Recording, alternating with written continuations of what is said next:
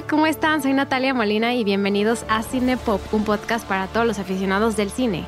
En Cinepop cada semana hablamos de una película o de una pequeña selección de películas y con ayuda de un invitado vemos todos los datos curiosos y nos metemos a fondo a todos los temas. Bienvenidos de regreso a Cinepop, estoy muy contenta, eh, como escucharon en la intro, de hablar de Marvel en el título y en el intro de la música, eh, hablar de Marvel una vez más con JC. JC, ¿cómo estás? Bienvenido a Cinepop. Hola Nat, muy bien. Muchas gracias por invitarme nuevamente.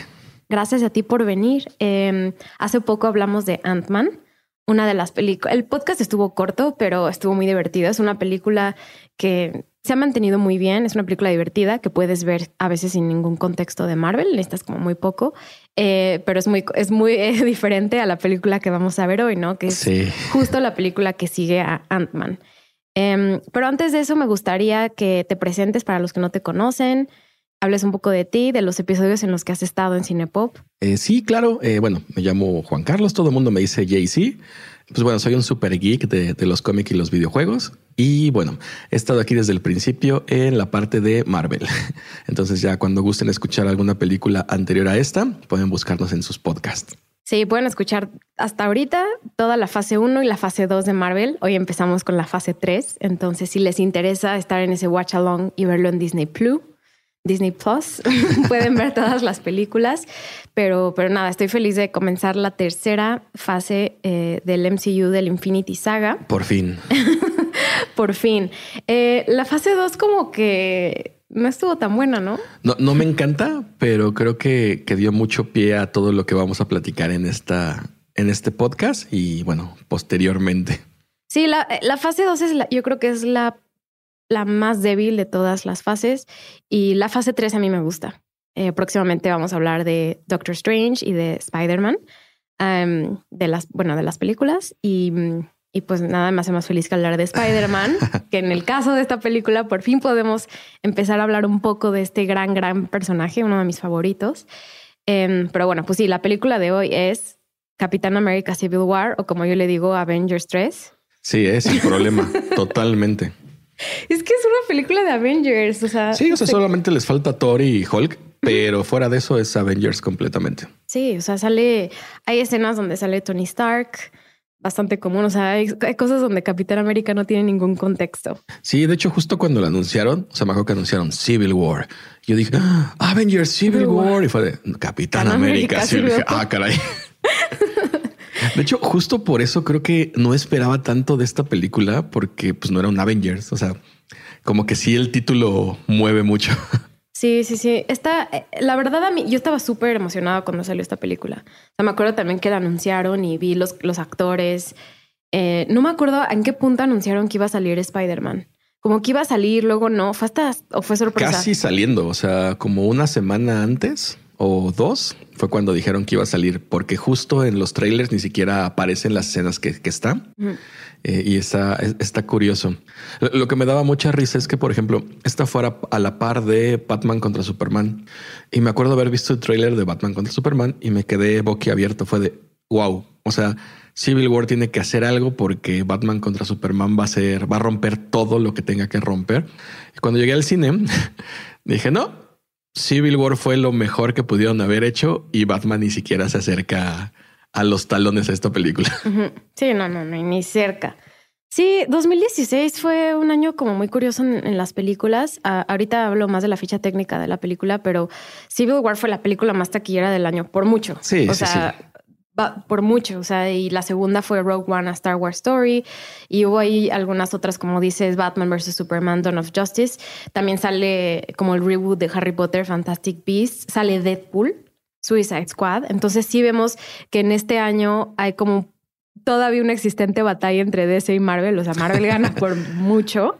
Em, Doctor Strange también sale este año, pero sale, sale un tiempo después. Pero sí, Capitán América arrasó, o sea, es la película más famosa. No, pues es que además veníamos de un Avengers en las que a lo máximo habíamos visto que seis, siete personajes principales y llega Civil War con 17 personajes que es de, oh, así, ¿qué onda? ¿Qué onda? ¿Qué onda? Entonces sí, sí es un gran salto para, para Marvel esta película que no, no lo pudieron haber hecho sin el contexto que tenemos de las películas anteriores. También en Age of Ultron hablamos, o Avengers Age of Ultron hablamos de la cantidad de personajes y que a veces te pierdes un poquito porque también nos introducen nuevos personajes. Aquí, aquí también, pero los Aquí siento que lo hicieron muy bien porque no se atropellan los personajes. O sea, como que tienen que salir en el momento adecuado y no, no es como en otras películas que todo mundo quiere hablar o te falta algo de esta persona. O sea, como que todo estaba muy bien hecho o así la siento yo. Sí, a mí también, me, eh, eh, por eso digo, estamos como acostumbrados a que sí nos estaban metiendo muchos personajes e historias en conjunto. Y, y, en este punto ya llegamos donde diciendo, ah, ok, este es tal personaje. O sea, se tardó Marvel pues siete, ocho años en lograr haber establecido sus personajes para que estén en este tipo de películas, tanto Ultron como esta, como las siguientes que vamos a ver de Avengers. Y, ya tenemos como una carga muy impresionante de, de, backstory de cada uno de nuestros personajes, que ahorita nos adentramos en eso. Em, como ya mencioné, la película salió en 2016 y em, pues obviamente es producida por Marvel Studios, distribuida por Walt Disney Studios y eh, es dirigida por ahora muy famosamente los hermanos Russo, Anthony Russo y Joe Russo, que yo creo que fuera de Marvel no son muy buenos directores. De ahí en fuera no han hecho otra cosa buena. ¿Ya viste The Grey Man? Sí me gustó. ¿Sí te gustó Grey Man? o sea, no, siento que haya sido, No siento que haya sido excepcional, pero Sí me gustó. O sea, me Está divertida. Está divertida y, pues sale Ryan Gosling. Exacto. Eh, pero a mí y Ana de Armas. Y Capitán América otra vez. Y Capitán América. Eh, pero yo creo que los Russo Brothers se han convertido como, pues sí, como toda una mm, institución, ¿no? Como su dirección. Es, sí, eh, pero yo creo que por, por Marvel, porque como tú dices, fuera de eso, híjole, no, no son tan buenas lo que ha hecho fuera de eso. ellos, ellos dirigieron unos capítulos de Community es que, es una serie bastante buena y de hecho hay muchos cambios de los actores de Community en esta película. Pero no, no logro, no logro como entender bien lo que intentan hacer los Russo Brothers. los, Russo Brothers, aunque no dirigieron la película, sí producieron la, produjeron la película de Everything Everywhere All at Once, todo al mismo tiempo en todas partes, que acaba de salir y es una película muy, muy buena. Pero pues sí, no la dirigieron, la, la producen. Em, pero bueno, eso es más o menos su, su, carrera. Pero yo creo que sí, sí son como bastante, como que quieren parecer que son de los directores como más cotizados. Pero las películas que salen, pues sí, tienen muchísimo presupuesto, pero normal. Pero en Capitán America Civil War lo hacen bien. Aparte, eh, ya aplican mucho la de voy a salir en mi película en un papel secundario que nada más ah. diga tres cositas y es de fue. Sus cambios. Sí. El el screenplay, el guion lo escribieron Christopher Marcus y Stephen McFeely y pues obviamente está basado en Capitán América de Joe Simpson y Jack Kirby. Eh, ¿Quién sale en la película? O sea, ¿quién no sale en la película? Robert Downey Jr., Chris Evans, Scarlett Johansson, Sebastian Stan, Anthony Mackie, o sea, muchos de los actores que hemos visto. Increíble. Eh, aquí vemos por primera vez a Tom Holland, a Chadwick Boseman, eh, también vemos a Don Cheadle, Paul Rudd, Emily Van Camp. Pues es una lista de actores gigantesca, ¿no? Entonces, yo creo que es de las películas de Marvel donde, aparte de, de Avengers, vemos como más grupo de, todos reunidos.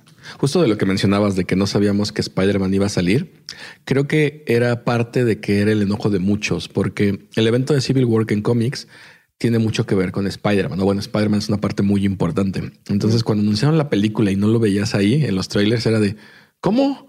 ¿Cómo vas a sacar Civil War sin Spider-Man?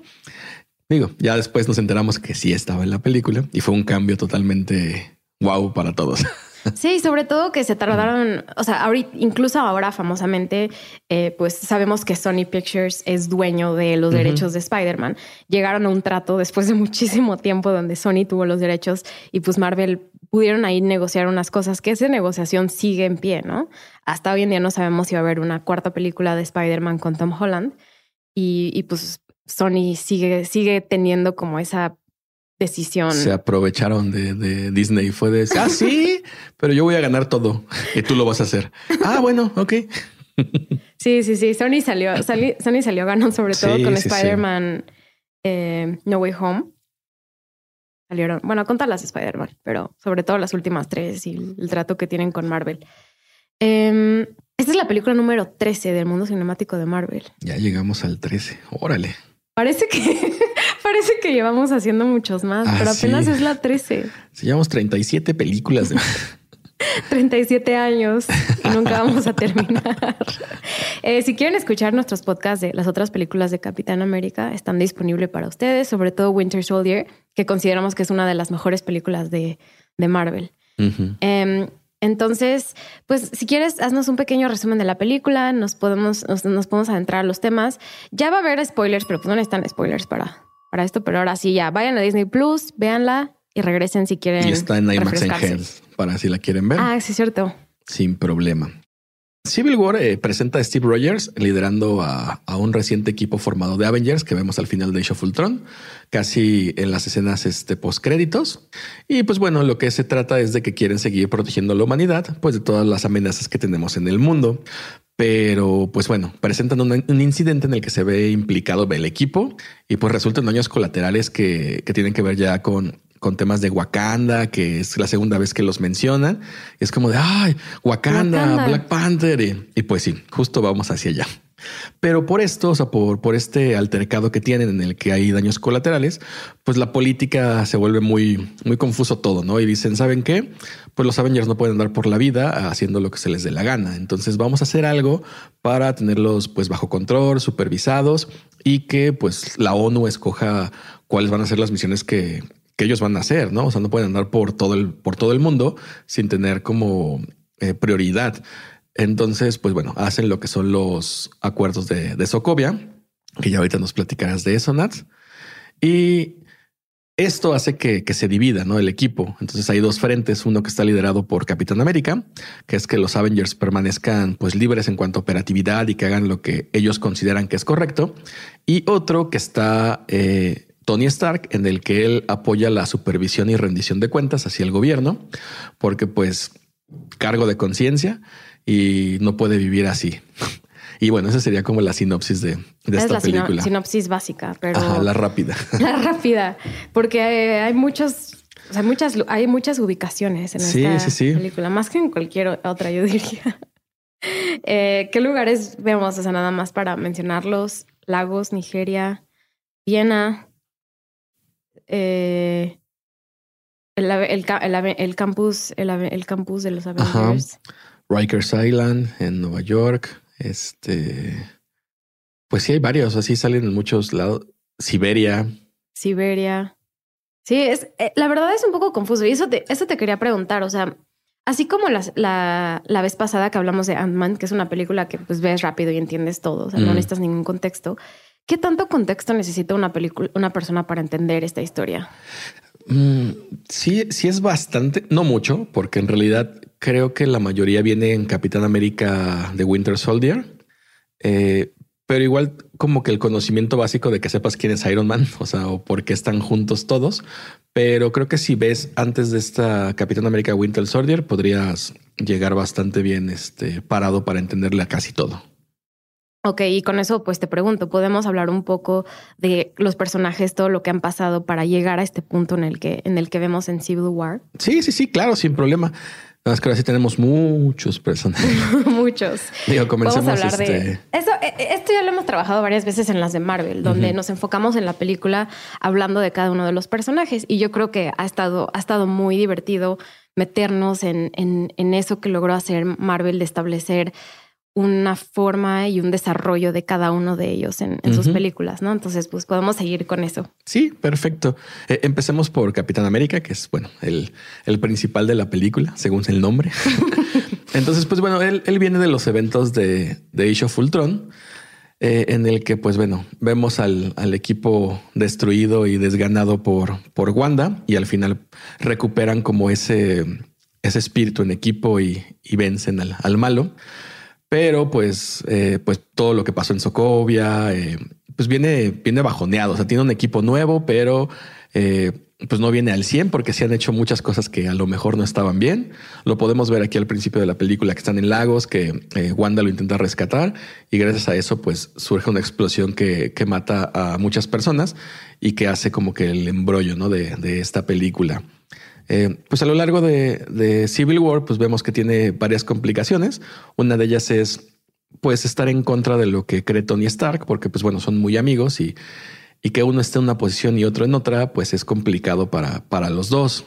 Y también vemos que, eh, pues bueno, se muere el amor de su vida, que es eh, Peggy Carter, en una escena bastante emotiva en la que le llega un mensaje y sale corriendo y descubre que, que bueno, la hija de, digo, la sobrina de, de Peggy Carter, pues es Sharon Carter, que era la que vimos en Capitán América Winter Soldier, que estaba enfrente de, de su departamento cuidando que él estuviera bien, ¿no?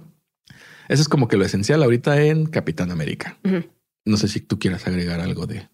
Eh, pues ya que estamos como en Capitán América, nada más me gustaría, ya que estamos en eso, eh, hablar de Bucky, porque es esencial para esta película, y cómo llegan la relación de ellos dos a esta película y el contexto de ellos dos. Eh, bueno, pues a, Bucky Barnes, que es el Winter Soldier, lo vimos por última vez en Capitán América Winter Soldier, cuando al final están cayendo los Helicarriers.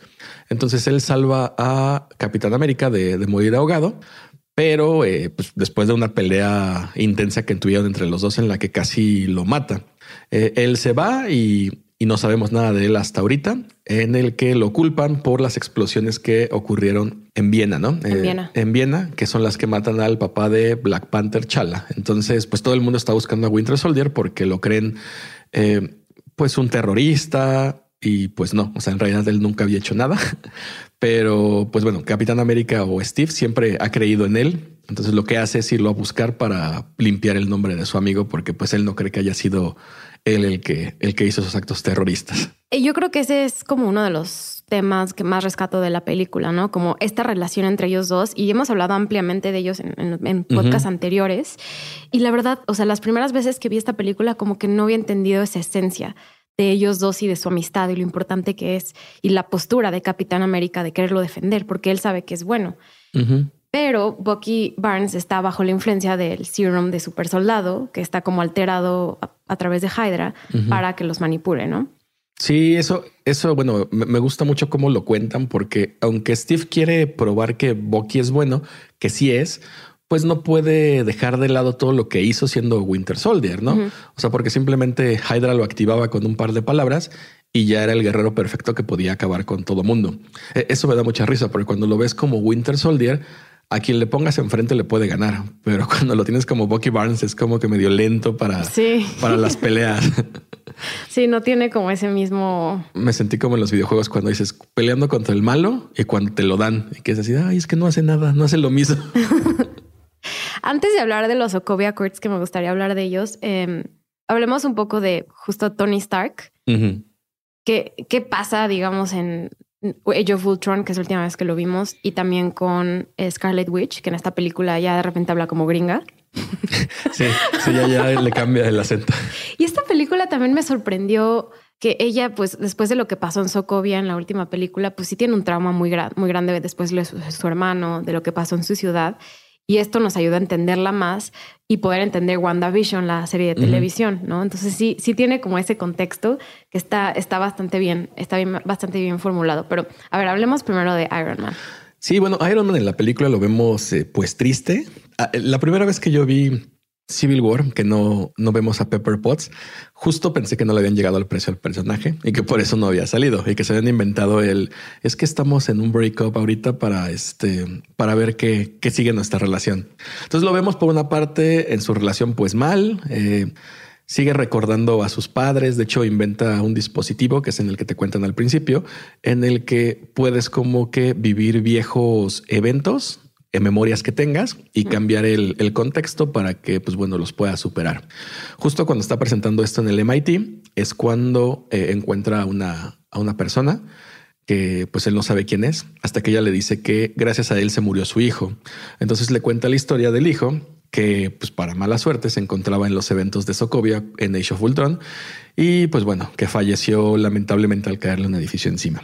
Eh, a raíz de esto, pues como que Iron Man entiende muchas cosas, ¿no? O sea, que, que sí necesitan a alguien que los esté supervisando, que no son como todopoderosos, que la verdad a mí no me encanta porque toda la trama se desenvuelve en cuanto a que Tony se sentía culpable de los daños colaterales. Entonces, sí sé que es algo importante, sí sé que este, pues no es algo menor, pero pues eres un superhéroe que salvas más vidas que las que pones en peligro. Y esa es como que la esencia de un superhéroe. Entonces no tendrías por qué sentirte de esa manera para, pues para seguir viviendo, ¿no? Entonces, e, ese es como a cómo llega Iron Man a, este, a esta película. esta película. Sí, eh, tiene, tiene mucho sentido también eh, la forma, en la, bueno, a mí me gustó la forma en la que también relatan esta backstory que él tiene, que se relaciona también a su familia y a su, a su pues a sus propias vivencias y experiencias conforme a lo que les presentan de los Sokovia Accords, ¿no?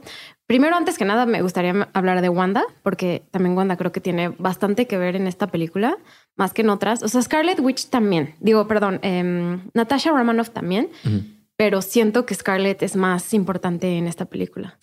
A mí se me hizo muy raro que después de eh, Age of Ultron, o sea, vemos que en Age of Ultron le dicen es que si quieres ser un Avenger tienes que actuar en este momento y ayuda a, Clint Barton a, pelear, ¿no? pero yo no creí que siguiera como con esa línea después de haber perdido a su hermano y todo el trauma que había pasado. Eh, yo no creí que fuera a irse a vivir con los Avengers y a ser como parte de ellos, que en esta película los vemos que ya es del equipo, que ha crecido considerablemente y es más como una estratega eh, o un agente de campo. O sea, ya, ya lo ocupan de esta manera. Eh, me, gusta mucho al principio cuando están siguiendo a este Brock Rumlow, a, a donde están las ay, ¿cómo se llaman? Se me fue el nombre. Las bacterias, eh, los virus, eh, cómo ella empieza a pelear y empieza a sacar el, humo de, del, del, edificio y todo. Se me hace muy interesante la mezcla de sus poderes, que, que es curioso porque cuando los ves peleando en el aeropuerto, creo que ella sola pudo haber acabado con todos los que estaban ahí, como ya posteriormente vemos en WandaVision, que tiene unos poderes increíbles pero aquí todavía no los tienen tan desarrollados, pero se ven, se ven muy impresionantes. O sea, no había quien se le pudiera poner enfrente. A lo mejor Vision nada más. Y cuando se le puso, enfrente, no pudo. Entonces, si ella llega de una manera ya diferente y imagínate, ¿no? O sea, quieres ser buena y, tu, y de tus primeras acciones matas gente inocente sin querer, pues, pues te sientes mal, te sientes este, bajoneada. Eh, y, esta parte que tiene Iron Man de decir, ¿saben qué? Es que ella la vamos a recluir porque pues es un peligro para todos los demás. Creo que no era la mejor manera de, manejar esto y por eso vemos que, que, escapa después. Pero sí, creo que creo que es lo más importante. Sí, me, me gustaron estos cuatro personajes porque resume bien como los lados en los que se encuentra cada uno. Eh, con esto quiero introducir a William Hurt, que protagoniza a Thaddeus Ross. Eh, me encanta ese actor, lamentablemente falleció hace, hace Tres poco. meses, ¿no? Sí, hace poco. Eh, pero lo vimos anteriormente en otras películas de, Capitán América y aquí él pues toma el papel como de el secretario de Estado. El secretario de Estado, pero como el que el neutralizador, ¿no? El que quiere estar el que supuestamente ahora de repente se hace muy bueno y quiere decir como no, se necesita regulación internacional para que ustedes puedan operar, ¿no? Y les presentan los Sokovia Accords, que a mí me interesa mucho porque el mundo sí se rige de muchos tratados internacionales y eso me gusta, o sea, me gusta como la, forma en que la diplomacia se crea y se hace y se hacen tratados de esta forma. La forma en la que está hecho el, los Sokovia Accords se me hace un poco sospechosa, o sea, digo, de repente acaba de pasar lo de lo de Lagos y ya tienen esos acuerdos. O sea, se ve que a lo mejor los trabajaron mucho tiempo. Estaban esperando algo para sacarlos. Estaban esperando el momento adecuado, pero en la película te plantean que es para que los, los Avengers estén regulados bajo como un gobierno y sistema internacional, que es en este caso las Naciones Unidas. Pero pues todo, al, fin y al cabo, todos los Avengers casi son americanos y están en Estados Unidos. Entonces, si son ciudadanos americanos, en lo que está planteando este tratado es que van a ser como ciudadanos internacionales que los rijan 117 países, que lo firmaron 117 países. Y mm, pues es difícil regular estas cosas. Sí, claro. O sea, o sea, imagínate cada vez que hagan algo los Avengers, va a tener que, van a tener que hablar de eso en una conferencia. ¿Y por qué lo hicieron? 500 años de resolución. O sea, nunca llegarían a nada. Eso pasa muchas veces con estos tratados. Funcionan, pero funcionan lento. Lento es mucha este, burocracia. A mí, me gustó mucho esto, que mencionas, ¿no? Que vemos a Thaddeus Ross como secretario de Estado y para los que no se acuerden, pues es el general Ross, que era el, el papá de, de, Betty Ross, que es la novia de Hulk. en la primera, cuando todavía estaba este, ay, se me fue su nombre. Edward Norton. Edward Norton como, como Bruce Banner. Ah, yo no me acordaba que habíamos hablado también de esa película. Sí, ahí lo pueden ver ahí o también en el final de Iron Man 1, en la que está en un bar y llega eh, Tony Stark se le acerca y le dice que le va a proponer una muy buena iniciativa.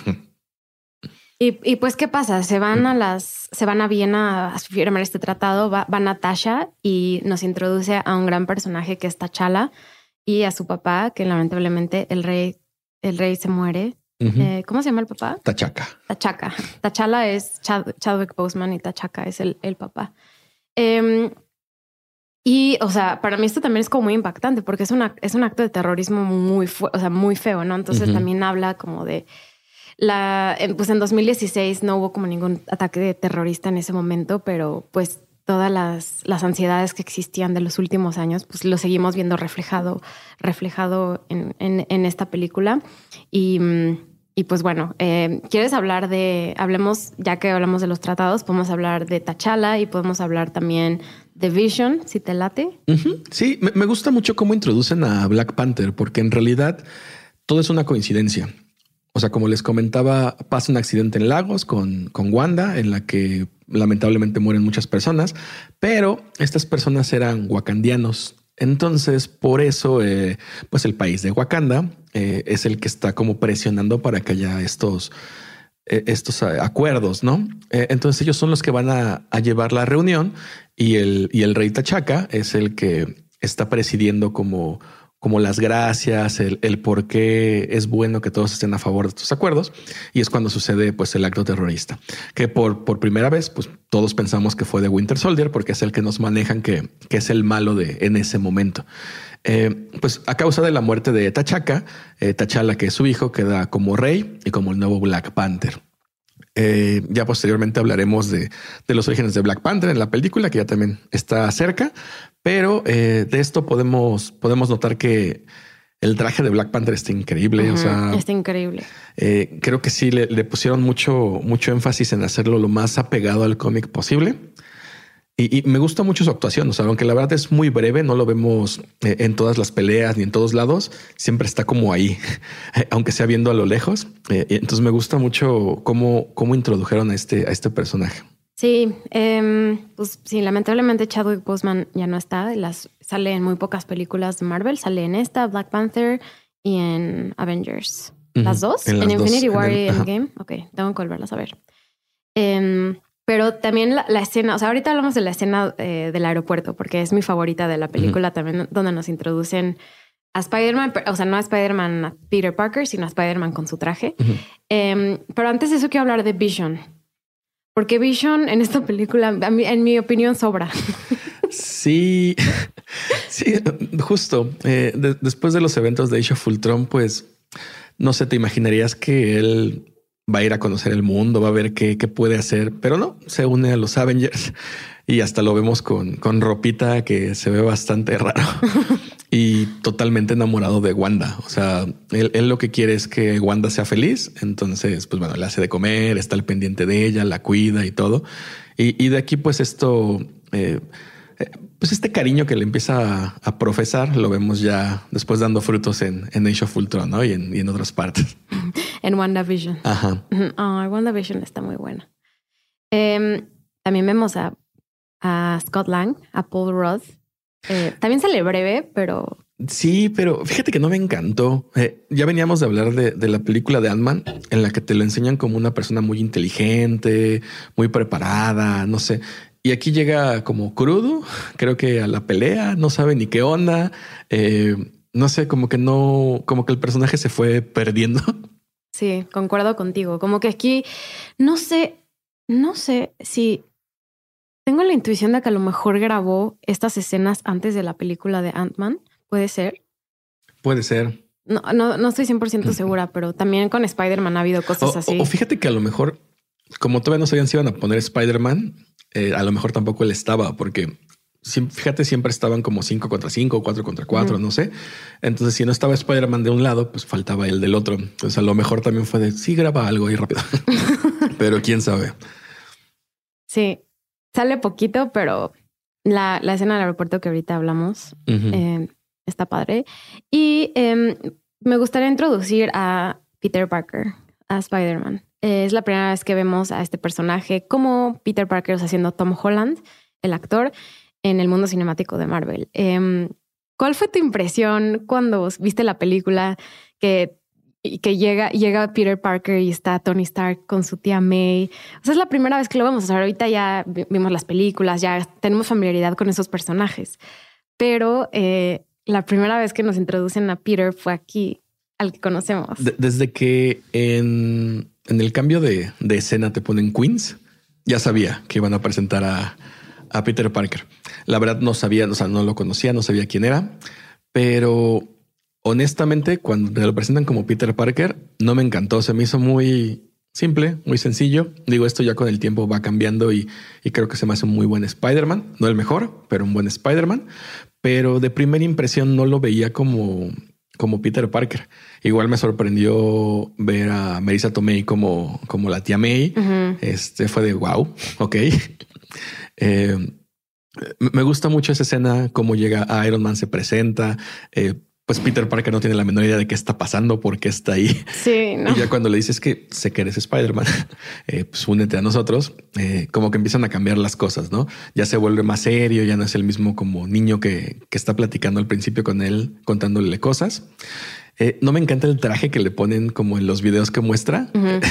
me da mucha risa cuando le dice, y ves con esto, le dice, es que siento tantas cosas que necesito estar como que enfocado en algo. Y, son unos gogles de, alberca que apenas si se ve. Pero, pero sí, o sea, a mí, a mí cuando me encantó es en el momento del aeropuerto. Esa escena cuando le dice on the roof y llega y le quita el escudo del Capitán América fue wow. Así de ahí casi lloro. a mí lo que no me encanta tanto es, o sea, sí, eh, en la película de Homecoming empezamos a ver la relación entre Tony y Peter pero no me gusta que en una película de Capitán América te introduzcan esta como relación tan vital para el mundo cinemático de Marvel, que es la relación de ellos dos. Eh, entonces, como que ahí sentí que no cuadraba tanto la historia. O sea, decía como, sí, esta es de Capitán América y es su historia, pero ¿por qué vemos a Tony Stark ¿Y por qué vemos a, Peter Parker? ¿Y por qué vemos a Vision y a Wanda? O sea, por eso dije, no es una película de una persona. O sea, por eso para mí es completamente Avengers. sí, y eso fueron de las cosas que a mí tampoco me encantaron. Eh, la verdad, Spider-Man nunca ha sido dependiente de Tony Stark. De hecho, eh, han sido compañeros nada más y de repente, pero eh, esta forma que quisieron hacer de paternalizar Sí, sí se dice así. Bueno, de que, de que Tony Stark fuera como el papá de, de este de Spider-Man, o sea, ayudándole con su traje, con la tecnología, con todo, eh, es algo que a mí no, no me gustó. O sea, porque al final de cuentas eh, podías llegar al punto en el que decías, pues es que Spider-Man existe por, por Tony Stark, que no es cierto, que lo vemos después en las películas de, de Spider-Man. Pero, pero sí estoy totalmente de acuerdo contigo. Eh, yo creo que hicieron esto porque ya no les quedaba tiempo, o sea, no podían como que sacar la película antes, todavía no estaban peleados con Sony, viendo qué onda, si salía, si no. Entonces, a, razón de que fue un buen éxito ver a, Spider-Man aquí, fue que decidieron hacer la película de Homecoming. Y, yo creo que por eso aquí están así tan, tan rebuscados, ¿no? Y así de, ¡pum!, ahí te van. Porque te presentan muchas cosas de, de golpe. O sea, vemos a Black Panther, vemos a Spider-Man, a la tía May, este, al malo que ahorita tocaremos de él, de Helmut Simo. Sí. Pero él es más como la segunda parte de la película, ¿no? Pero, pero justo te presentan muchas cosas de golpe. O sea, y no te dan introducción de nada que posteriormente lo hacen porque vemos que hay una, una película de Black Panther, una nueva de Spider-Man. Entonces no, está mal. O sea, creo que, que lo hicieron bien. A lo mejor no era lo idóneo, pero les quedó padre. Sí, Sí, sí, sí. A mí también, eh, la verdad, me gusta, me, me, gustó mucho. recuerdo de los, de los, de los pensamientos iniciales que tuve cuando verla es como que Peter Parker es muy chistoso, ¿no? Como que su voz se me hacía muy tierna, se me hacía muy auténtico su, Estaba muy chiquito, hasta cuando lo ves en la primera toma que sale, se ve bien orejón. y eso, bueno, se ha ido quitando con, con los años. ya no se ve tan orejón. No, es que tenía creo que 19. No sé, 18 se, ve cuando salió chiquito. Sí, estaba súper chiquito. Em, hablamos de la escena del aeropuerto y luego pasamos como a la segunda mitad de otros personajes. Eh, pero la escena del aeropuerto es esencial, ¿no? Aquí, aquí es, es lo que hace alusión al título de la película, como Civil War. Ya explicaste los dos lados, pero aquí lo vemos, los vemos en batalla. Es la primera vez que vemos a los Avengers peleando uno contra el otro. Em, Lo cual es, es una escena divertida en el que vemos que el uso de violencia está como bastante calmado. Sí, sí, sí, sí. O sea, como que saben que son un equipo que están peleando, pero no están peleando a matar. O sea, digo, sí pasan varios accidentes lamentables, pero eh, cuando ves, por ejemplo, peleando a Clint Barton con, con Natasha, que parece que están jugando los dos así de, ay, mira, yo te pego, yo te pego. Y llega Wanda y le dice, no, no, no, es que estás este, conteniendo tus golpes. Y es de, pues, estábamos aquí tranquilos. así se siente como toda la, la, pelea, aunque los dos equipos quieren ganar, no es una violencia extrema en la que dices voy a acabar con ellos. No, es más bien como de, híjole, te voy a pegar para que me dejes de molestar tantito. Y increíble, o sea, los efectos, eh, ver seis contra seis, si, si mal no recuerdo. O sea, ya ver 12 personajes principales es increíble. O sea, no tienes para dónde voltear. Y la pelea está tan bien hecha que justo te los va poniendo en escenas claves para que no digas, oye, ¿por qué este no está peleando con tal? Y, se van rotando, ¿no? Como que quién está contra quién en cada momento. Llegamos a ver en, algún punto a Capitán América contra Spider-Man, contra este War Machine, contra Black Panther. Entonces, eso lo hace dinámico, hace que la pelea sea bastante dinámica y no nos quedemos encasillados como en uno contra uno.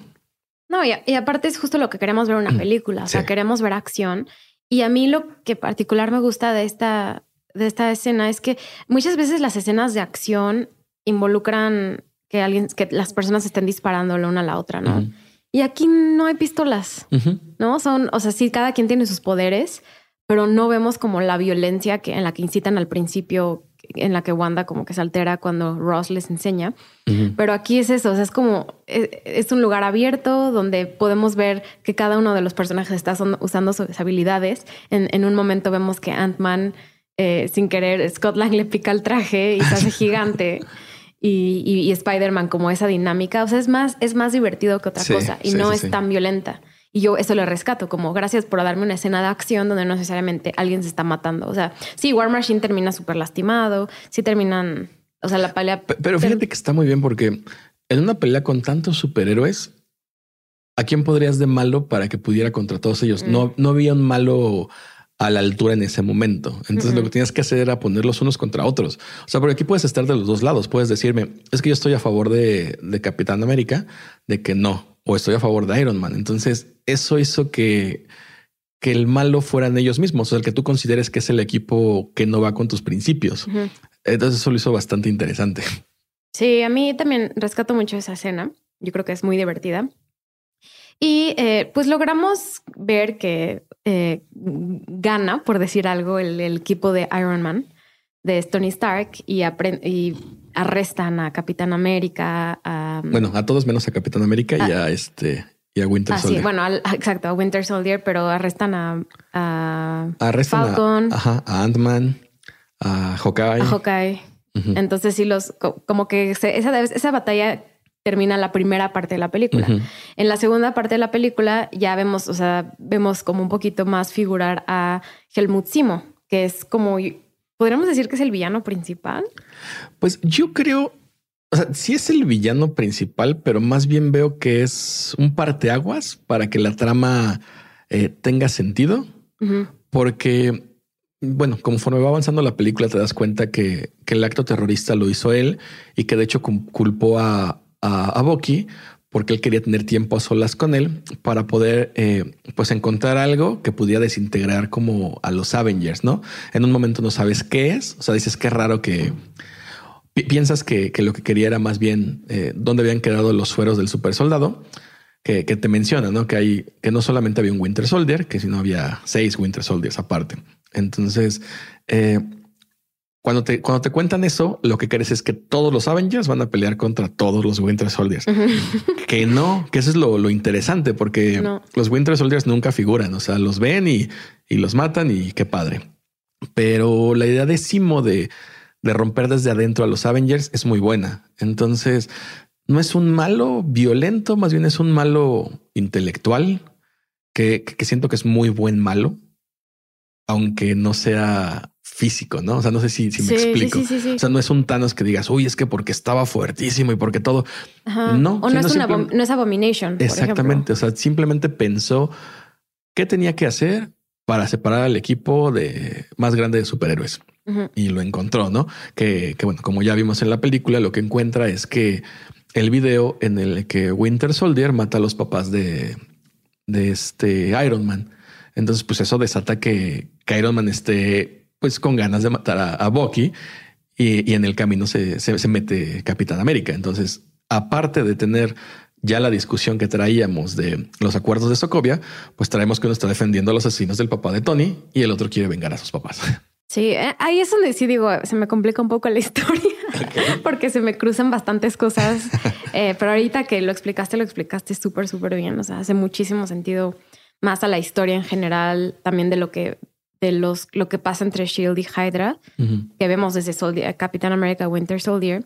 Em, y, y, Helmut Simo, yo creo que una de las muy importantes revelaciones que se tiene es que él es de Sokovia. Y eso es muy importante para su personaje, porque pues si es una que lo ves al principio que se ve extranjero, pero él también tiene como el resentimiento, ¿no? De los tratados, o sea, por eso hace ese ataque terrorista, ¿no? Tiene como mucho resentimiento hacia lo que le hicieron a su país. Y, como dices, es un villano más intelectual y es protagonizado por Daniel Brühl, que es súper, súper buen actor. No, y también lo que dice, dice, eh, él ya sabía que Sokovia pues estaba mal, pero lo que realmente le dolió es que él quería cuidar a su familia y que no pudo porque pues por la pelea que tuvieron los Avengers ahí, ¿no? sí.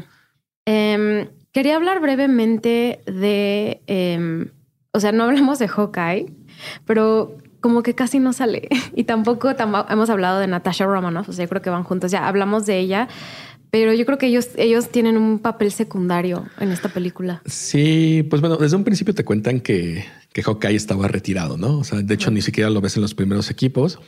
Eh, y aparece justo cuando están haciendo los bandos en cuanto a los acuerdos de Sokovia. Y, él lo que hace es irrumpir en la, en la mansión, ya no es mansión, ya es en el complejo de los Avengers para rescatar a Wanda, ¿no? Entonces, eh, pues bueno, la rescata, pelea contra Vision, que al final pues no había comparación de poderes, Vision es mucho más poderoso que él. Entonces con la ayuda de Wanda pues logran escapar los dos. Y el papel, el papel que tiene Black Widow es, es bastante curioso porque la vemos como siempre, como una doble agente. Eh, desde un principio está a favor de que, de que de los acuerdos, porque cree que es necesario, pero a lo largo que va pasando la historia te das cuenta que, que no, o sea que ella está más bien del lado de Capitán América y de ayudar a que se aclaren las cosas y que todo esté bien. Me gusta mucho su papel. La, verdad, en la primera, en la primera secuencia en la que están peleando contra los eh, secuaces de, de Crossbones, eh, pelea impresionante. O sea, es, los movimientos, la todo, todo, todo está increíble. Es de Black Widow pudo haber acabado con todos en ese momento si los pones a pelear. Eh, pues pasemos a ver las diferencias entre el cómic y la película. Creo que es muy importante Civil War en el mundo de los cómics. Sí, y es una historia muy larga. Entonces empecemos. Bueno, eh, Civil War es una historia en forma de crossover. Eh, fue escrita por Mark Millar y dibujada por Steve McNiven eh, fue publicada en 2006, o sea, ya hace mucho, mucho tiempo. Eh, o sea, no es de los ochentas. No, no, no, esta, esta es más reciente. De hecho, ah. hay dos Civil War. La primera fue en 2006 y la otra fue en 2012, si mal no recuerdo, pero esa no tiene tanto sentido. Esta es la de aquí, de aquí empezó todo. Eh, entonces te digo, la trama se lleva a cabo en siete cómics principales, sin contar el cero, y más o menos en 30 tie de diferentes series. la historia comienza alrededor de una explosión provocada por un villano que se llama Nitro. Eh, está en una escuela, están haciendo diferentes cosas y llegan los New Warriors. Entonces eh, intentan detener a este villano y pues no pueden. Entonces este explota y mata a 600 personas. Eh, justo estaba al lado de una escuela, entonces ya te imaginarás el todo lo que se armó, no igual que, que en la película con los acuerdos. Entonces, pues el gobierno reacciona en contra de, la gran cantidad de personas que tienen superpoderes y crea una ley que se llama la Ley de Registros de Superhumanos. Eh, y pues bueno, para hacerles más rápido todo esto, eh, se divide en dos facciones. Eh, los que están a favor y los que están en contra del registro. Iron Man está a favor del registro y pues bueno, tiene el respaldo del gobierno y de, y de Shield, mientras que Capitán América encabeza pues el movimiento de resistencia. O sea, él cree fielmente que un superhéroe tiene que proteger su identidad para poder proteger a los que, a los que quiere.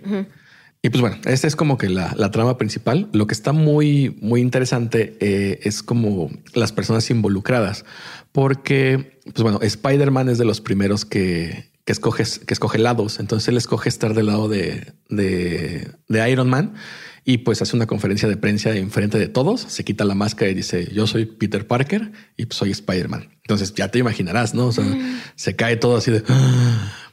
Y pues bueno, además de eso, eh, también es muy importante Mr. Fantástico porque eh, en la película vemos que a todos los ponen en The Raft, que es una prisión de máxima seguridad, pero en el cómic eh, Mr. Fantastic construye una prisión en la zona negativa y ahí es donde mandan a todos los que se opongan al registro, sean buenos o malos.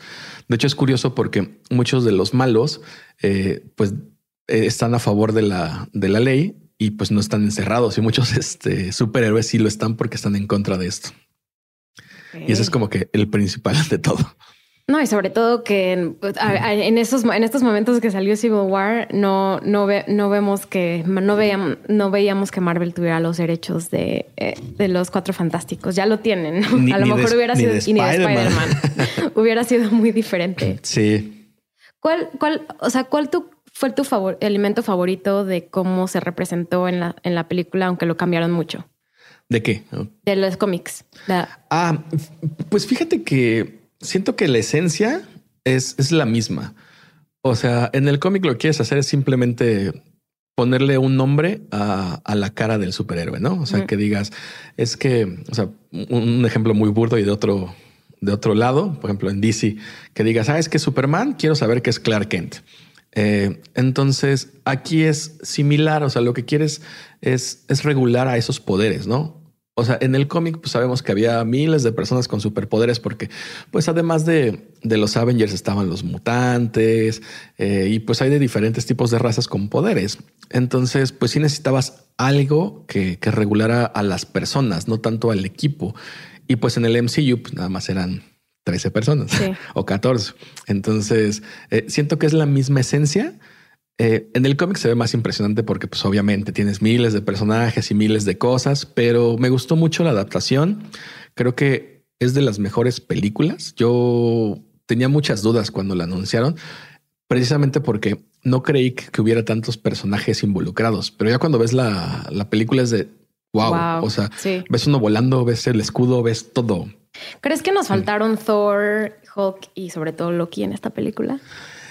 Eh, es que no sé, porque ¿de qué lado los pondrías? O sea, yo pondría a Thor del lado de Capitán América. Sí, yo también. Y, a, y Hulk del lado de este de este Iron, Man. Entonces, no, no, sé qué tanto hubieran ayudado en el desarrollo de, la película. Que bueno, ahorita para los que se preguntan, ¿y dónde estaban ellos? Eh, pues Hulk, eh, al final de, de Age of Ultron, toma un Quinjet y se va. Ya después sabremos que que, se va a otro planeta, pero eso llegaremos Para más adelante. Para los eventos de Thor Ragnarok. Exactamente. y, y, Thor anda por ahí perdido. De hecho, si quieren saber realmente la historia de, Thor durante estos eventos, entren a Disney Plus y hay unos eh, cortos. No, no, recuerdo su nombre, pero están enseguidita de, de Civil War, en el que son tres, dos o tres, y te enseñan exactamente dónde estaba Thor en los eventos de, de Civil War y por qué no participó. Ya Disney, patrocínenos. Siempre hablamos de ustedes. Sí, sí, sí. Patrocino. Fíjate que algo que tampoco me, gustó mucho es que pues nos faltó, o sea, para hacer una, una, una película de tan, gran, tan gran presupuesto y tan grandes personajes y tan todo, pues no sale Nick Fury, Mariah Hill, o sea, como que ellos deberían haber estado en algún momento así de, oye, cálmense o, no, vamos a apoyar que más. no estuviera Nick Fury, la verdad. Sí, fueron como de Vamos a confesar que no vi las escenas de after credits de esta peli. ¿Tú las viste? Sí, la segunda es simplemente Spider-Man en su casa, que ah, le está contando a, a, May que este que se peleó con un cuate que se llama Steve y que sale de, su reloj, eh, bueno, de su lanzatelarañas como un un holograma, una ah, lucecita que dice Spider-Man y ya, Spider-Man regresada. Spider-Man will return. Y la primera escena post créditos, pues bueno, vemos a, a Bucky, porque después de la pelea entre Tony Stark con, con Capitán América y con Winter Soldier, eh, Bucky pierde el brazo metálico.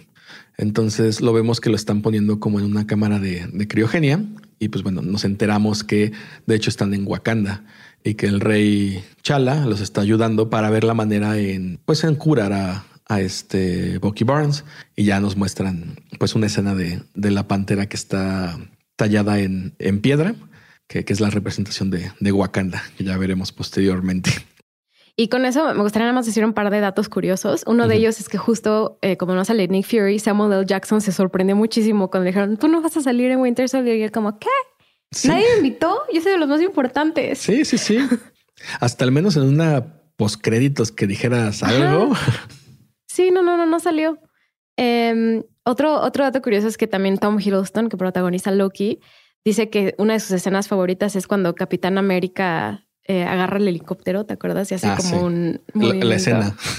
Esa está buena. Entonces Tom Hiddleston dijo, esa es de las mejores escenas. Y yo ni siquiera estuve en esa película. Eh, otra película, otro dato curioso es que, eh, que Tom, eh, perdón, que el actor de mm, Sebastian Stan, que protagoniza Bucky, y eh, Charlie, ¿cómo se llama el actor? ¿De cuál? Falcon. Ah, Mackie. Anthony Mackie. Anthony Mackie. Ajá, intercambiaron sus trajes después de la película. Pensaban que ya no iban a salir o no sé. Aquí es curioso porque este, pues, ve- vemos las primeras interacciones entre, entre Sam Wilson, que es Falcon, y, y Bucky Barnes, que desde un principio se odian, toda la película se están diciendo pestes y que da pie a, a, bueno, a la, a la serie que, que sacaron, que es eh, eh, Falcon and the Winter Soldier, que también pueden ver en Disney Plus. En Disney Plus. Nada, esos, esos eran los datos curiosos que dijimos, ya mencionamos los otros, pero me pareció interesante eh, que hicieron eso Sebastian Stan y Anthony Mackie y eso que hicieron su serie juntos. Sí. ¿Alguien la vio? No, pero hicieron la serie. Oye, yo sí la vi, sí me gustó mucho.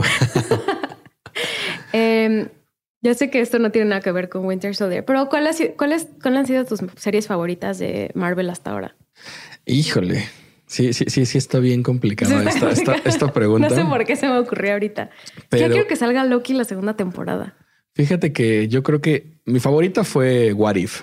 Ajá. O sea, si no hubiera sido de animación, digo, hubiera sido costosísima hacer esa, esa este, adecuación en live action, pero, pero me gustó mucho. Y creo que la segunda sí estoy entre WandaVision y, y Loki, porque Loki me gusta mucho la historia, cómo la manejan, pero WandaVision me encanta eh, cada capítulo, o sea, cómo es es increíble. Primer capítulo de los 60, luego 70, 80 y, y esa manera en el vestuario, en todo, como hasta la manera en grabar, eh, lo hace increíble. Entonces estoy entre esas dos. ¿Cuál sería la mejor? Después yo creo que sería Hawkeye. Eh, Soy, soy, soy fan de Hawkeye. O sea, Hawkeye hizo el universo Marvel. Sin él, no. El, el- el elemento esencial para Marvel. Hawkeye, nadie sabe. Lu- Luego les voy a poner un meme a todos en el que eh, se muestra que todos los equipos en los que ha estado eh, Hawkeye han ganado. Entonces ahí está. Mm. Es el equipo Eso ganador. bueno. Eh, y después, híjole, no sé.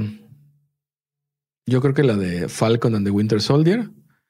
Eh, Moon Knight. Moon Knight no me encantó mucho. La verdad se me hizo muy lenta. O sea, me Me encantó. gustó mucho el diseño de producción. Sí. Los personajes están increíbles, pero la historia le faltó mucho. Sí, y aparte seis capítulos, o sea, como que cada capítulo era de al siguiente me van a enseñar algo que, que va a cambiar todo y era de no, no ha pasado nada. Y por último, yo creo que Miss Marvel eh, no se me hizo mala, pero creo que no soy target. Eh. Creo que iba más enfocada a adolescentes. Sí, o sea, como totalmente. que el mood ya no es el que yo tengo. Entonces, eh, verla eh, escribiendo todo el día o haciendo o TikToks o cosas así, pues no son cosas que yo haga diariamente. Entonces no es como que, oh, sí, sí, me identifico totalmente con eso. Entonces, por eso creo que yo la pondría en último lugar. O sea, pero a mi perspectiva, siento que es muy buena serie, pero no es para mí. No soy el público objetivo. Ahorita ya que sale, sale este programa, ya, ya debió de haber salido She-Hulk. Ya la próxima vez Siento que hablamos va a y nos estar gustó. buenísima. ¿eh? Ay, yo no sé por qué no tengo nada de ganas de ver She-Hulk. Sí, a mí sí la me veré, emociona. pero no me emociona tanto. Sí, me, me dan muchas ganas de volver a ver a, a Hulk. Este, y pues que nos expliquen qué onda, ¿no? O sea, por qué She-Hulk. ¿Por qué? ¿Por qué? ¿Por el qué? porqué de She-Hulk. Eh, perdón, me cam- cambié un buen de tema, pero casi no habíamos hablado de las series. Entonces fue buen momento. Eh, ¿Hay algo más que quieras agregar de Capitán América? Eh, pues Civil no, War. creo que no. O sea, creo que algo curioso nada más que se nos olvidó es que vimos otra vez a, a Brock Rumlow, que era uno del equipo Elite de Shield, que sale en Capitán América Winter Realmente Soldier. es de Hydra, ¿no? Ajá, exactamente, que, que vemos que al final le cae el edificio de, de Shield encima y pues en esta película ya sale transformado en Crossbones, ¿no? Y, y creo que ya era todo lo que nos faltaba eh, mencionar.